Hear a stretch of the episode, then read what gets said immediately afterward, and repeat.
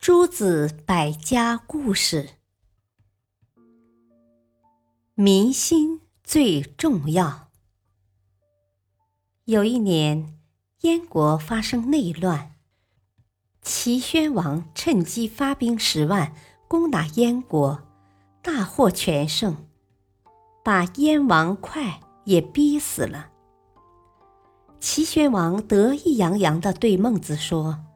齐国和燕国兵力差不多，但是齐军不到五十天就攻破了燕都。我想，光凭人是做不到这些的，一定是天意。当初还有人劝我不要攻打燕国，真不敢想象，如果我听从了他们的意见，上天会怎样惩罚我呢？孟子想了想，说：“依我看，这并不是天意，而是民心。齐军到燕国后，燕国的百姓用竹篮盛着干饭，用水壶盛着酒浆，夹道欢迎您的军队。他们只不过是希望您能把他们从水深火热的苦难中解救出来。”如果齐军攻破了燕国，他们的灾难反而更加深重，他们就会盼望别国的军队来赶走您的军队。齐宣王很不认同孟子的话。齐军占领燕国后，齐宣王纵容士兵任意掳杀燕国的百姓，抢走他们的粮食和钱财。烧毁他们的房屋，齐军的行为遭到燕国百姓的反抗，其他诸侯国也对齐国很不满，有些诸侯国甚至想联合起来攻齐救燕。齐宣王非常害怕，连忙向孟子求救。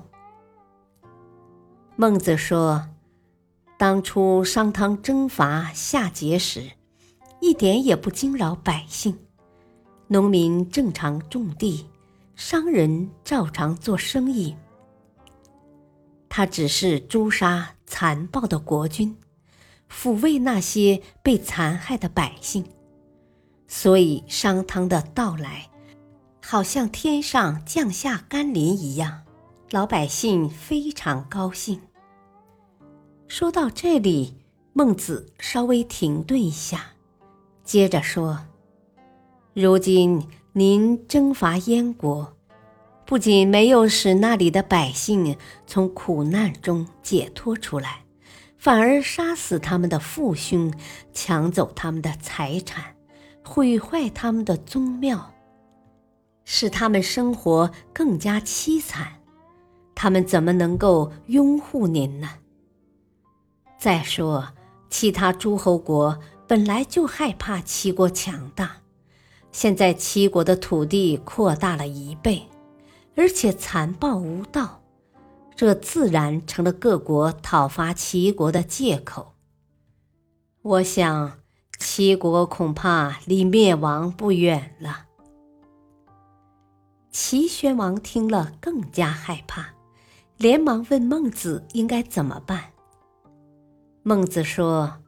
如果您能够从燕国撤兵，然后从燕国选一位贤能的人做燕王，其他诸侯国就不会对您发兵了。齐宣王连忙按孟子说的去做，其他诸侯国果然没有讨伐齐国。感谢收听，下期播讲。不同的态度，敬请收听，再会。